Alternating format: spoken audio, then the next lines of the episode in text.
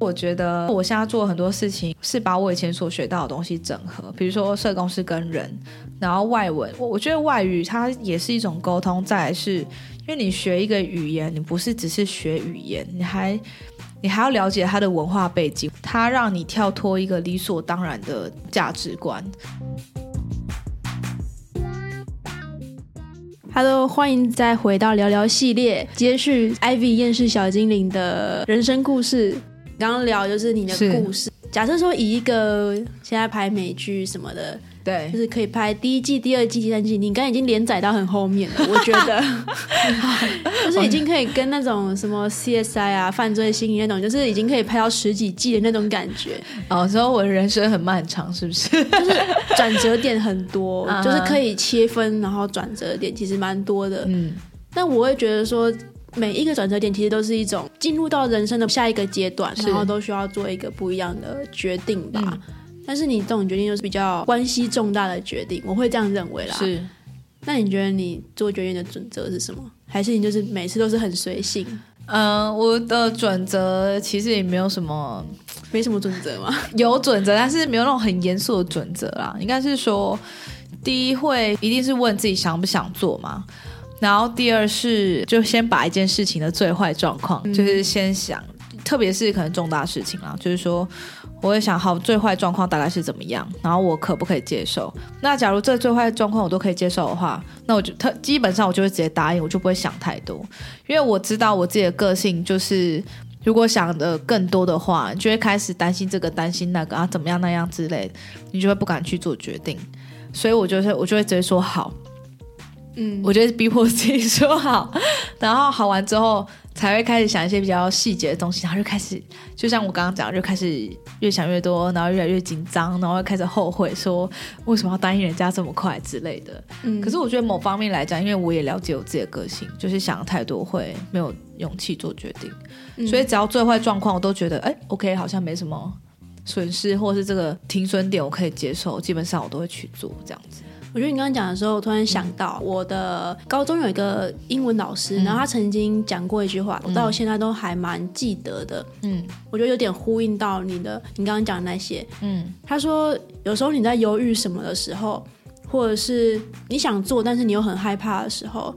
有时候就有点像是手里拿了一颗石头，嗯但如果你觉得石头不够贵重的话，你可以想成你拿了一颗钻石。你在犹豫的时候，你就直接把这颗石头也好，钻石也好，你就往前面一抛，嗯，它不就掉到你前面的路上吗？但是你哦丢出去的时候，因为你太想把它捡回来，所以你也必须硬着头皮，你就一定要往前走，你才有办法把它再捡起来。对，可是当你捡起来的时候，你已经往前走的那一段路，你最害怕的那一段路了。哦，所以我觉得有点像是你刚刚讲的那种感觉。对，然后因为我刚刚也突然想到说，其实我刚刚有讲嘛，我去国外有认真做志工嘛，然后那时候其实有一个小我两三岁的男生，然后他其实很有志向，他是念经济学的，然后那时候我记得我们做完志工，就是那一段在休息，然后我们坐在很漂亮塞纳河，哎，也不是塞纳河畔了，反正一条非常漂亮的河，阳光洒下来，然后我们在旁边喝咖啡这样，然后一直在聊着就是彼此的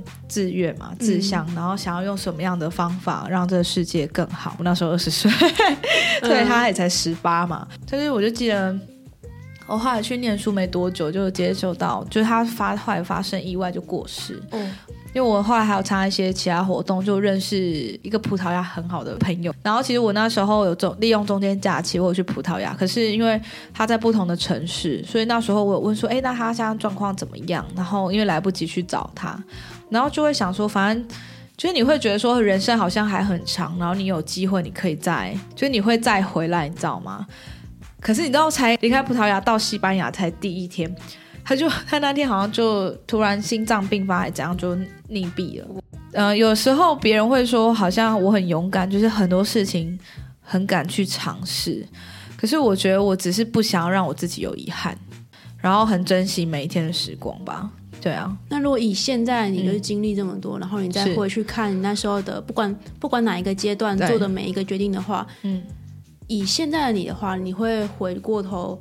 可能提醒也好，或是有什么事情你会想要跟那时候的你讲吗？我就会跟他讲说不要纠结这么多，做就对了，这样吗对，因为其实我外表给人家看起来很开朗，其实有时候内心还蛮纠结的。然后特别是小事情特别容易纠结。然后我会跟我自己说，其实这一切都没什么。等到你不同阶段的时候，你再回头过来看，就会觉得其实没那么严重。可是我觉得也很感谢，就是说有时候我觉得人都会想说啊，早知道啊会怎么样怎么样，那我是不是当初一开始就做什么样决定就好了，就不会绕那么多路？比如说，可能有些人可能会觉得我很浪费啊，就是我念了外文又念了社工，好，所以我两个都没有做。可是我必须说，我现在做很多事情是把我以前所学到的东西整合，比如说社工是跟人，然后外文，我我觉得外语它也是一种沟通。再来是因为你学一个语言，你不是只是学语言，你还要了解它的文化背景。那我觉得学外文有个好处是，它让你跳脱一个理所当然的那种价值观。以我个人来讲的话，我觉得我做的事情可能也会让非常多人觉得 百思不得其解，你现在在干嘛？对的那种感觉。不过我自己是蛮清楚的，就是其实我对于我自己做过任何的决定，不管大大小小的决定，其实像刚刚也有提到啊，就是说有些人会觉得啊，早知道我是不应该这样子做或什么的，嗯。但其实我会觉得，其实我没有真的说后悔的这一件事情，嗯。而是哦，当初的我可能就是还没有到那么成熟，所以我那时候我会做出这个决定，我觉得是理所当然的。如果今天再回去，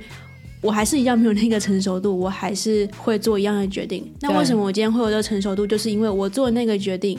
后来体验到了这一些事情，让我磨出了这个成熟度，才有办法去做。是，所以我觉得我会蛮认同说不用那么纠结啦。就还有一个问题哦，就是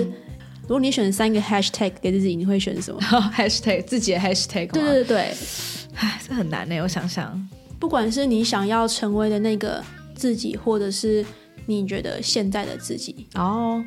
好，我刚刚想到是痛快这两字，哎，因为我想到，哎，我自己本身是 S.H.E 的小歌迷，